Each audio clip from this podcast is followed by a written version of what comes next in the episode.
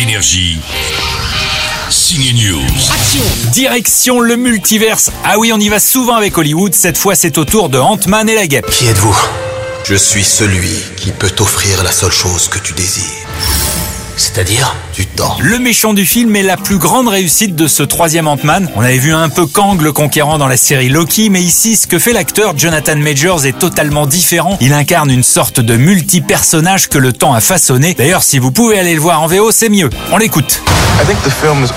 Je crois que le film raconte comment le temps peut changer les relations avec nos proches. L'amour, l'amitié, la transmission.